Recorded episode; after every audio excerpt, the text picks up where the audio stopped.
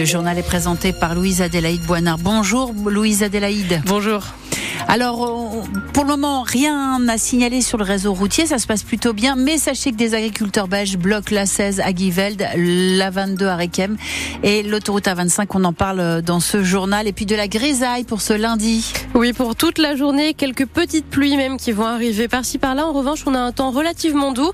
On a 11 degrés à Dunkerque, dans la métropole lilloise. Il fait un petit peu plus froid dans le Valenciennois et la Rajoie, mais il fait 10 degrés quand même.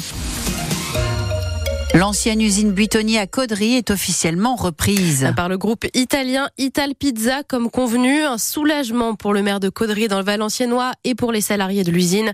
Buitoni avait fermé l'an passé suite au scandale les pizzas contaminées Fresh Up. Deux enfants étaient décédés après avoir été intoxiqués par la bactérie E. coli. Une information judiciaire est ouverte depuis mai 2022 à Paris pour homicide involontaire et blessure involontaire. On le disait, des perturbations sont en cours à la frontière belge. Les agriculteurs agriculteurs bloquent la 16, la 22 et la 25, un mouvement de contestation belge donc, qui n'est pas suivi par les agriculteurs du Pas-de-Calais cette fois-ci. Pourtant, leurs revendications sont les mêmes, meilleure rémunération, moins de normes et préférence à l'agriculture locale. Guillaume Delbar est sur les bancs de la cour d'appel de Douai. Le maire de Roubaix fait donc appel de sa première condamnation pour fraude fiscale.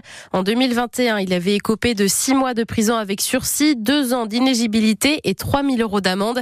Il a été jugé avec plusieurs de ses proches, dont des adjoints à la mairie de Roubaix, pour le montage et l'utilisation d'un système de fraude aux dons.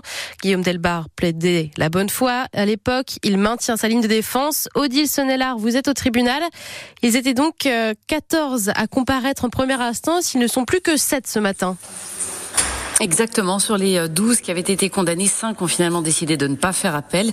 Ils sont donc 7 euh, effectivement jugés depuis ce matin, parmi lesquels les principaux protagonistes, notamment le maire de Roubaix, Guillaume Delbar et sa femme, dont il a été rappelé qu'ils ont bénéficié de 11 000 euros via ce montage frauduleux. Présent également parmi euh, les prévenus, Max-André Pic, ancien premier adjoint de Roubaix, accusé d'être l'instigateur de ce système. Alors, la matinée a été consacrée à des questions de procédure, avec notamment de QPC déposées par la défense, des questions prioritaires de constitution et il va falloir attendre cet après-midi pour entendre les mises en cause et donc euh, revenir une nouvelle fois sur le montage frauduleux qui a été mis en place, qui a bénéficié à des élus roubaisiens et à leurs proches via un système de défiscalisation de dons qui était ensuite reversé aux donateurs. Mais Delbar a confirmé ce matin à la Cour euh, qu'il a bien fait appel de la peine prononcée et de sa culpabilité. Il devrait donc de nouveau clamer son innocence cet après-midi, rappeler qu'il n'était pas au courant, euh, dit-il, de l'existence de ce système frauduleux.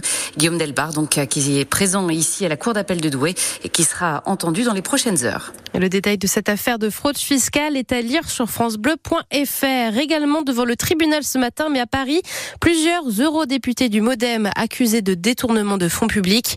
Le président du parti, François Bayrou, est relaxé au bénéfice du doute. Condamnation en revanche pour l'ancien garde des Sceaux de 2010 à 2012 sous Nicolas Sarkozy, Michel Mercier. Il écope de 18 mois de prison avec sursis, 20 000 euros d'amende et deux ans d'inéligibilité avec sursis. Dans une heure, Gabriel Attal affrontera sa première motion de censure.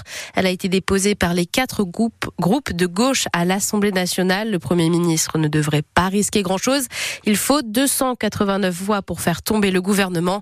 Les députés de gauche sont 150 seulement. La droite et l'extrême droite ne compte pas les soutenir. Les bateliers du Pas-de-Calais sont sous l'eau financièrement. À cause des inondations de novembre et de janvier qui les ont empêchés de travailler, les bateliers réclament donc une aide d'urgence pour compenser les pertes liées à la fermeture des écluses à Quincy, dans le Bitunois et à Mardic. Six semaines de blocage au total, mais pas un euro des assurances pour compenser d'après eux.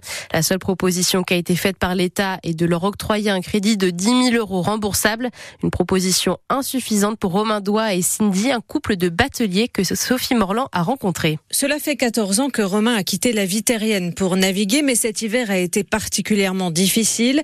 Son bateau, le Trooper, s'est retrouvé immobilisé à deux reprises sur l'Escaut, un manque à gagner qui l'inquiète pour la suite. Bah en fait, notre trésorerie est tombée à zéro, donc en cas de souci, on sait très bien euh, que ça va être très compliqué. On s'intéresse à nous vraiment en dernier carreau. Hein. Sa compagne Cindy, salariée du Trooper, redoute de voir le scénario se répéter aux prochaines inondations. Parce que là, ici, ben, pour l'instant, les pompes sont toujours en stand-by sur euh, les écluses, euh, on va dire, extrêmes, donc Coinchy et Mardic. Dès qu'il y aura un mouvement d'intempéries euh, assez prononcé, ils vont remettre ces pompes en route. Ben, nous, on va être bloqués, donc perte encore une fois d'exploitation et qui dit peut-être par la suite perte de clientèle au niveau des marchés de fret. Une clientèle qui s'est déjà réorganisée dès cet hiver c'est ce qui s'est passé euh, par rapport au port de Dunkerque. Ils ont dû se ravitailler autrement par euh, la voie ferroviaire et puis le transport euh, routier, alors qu'on dit que la voie fluviale est quand même plus économique et plus saine et plus écologique. Les bateliers qui citent les exemples belges et néerlandais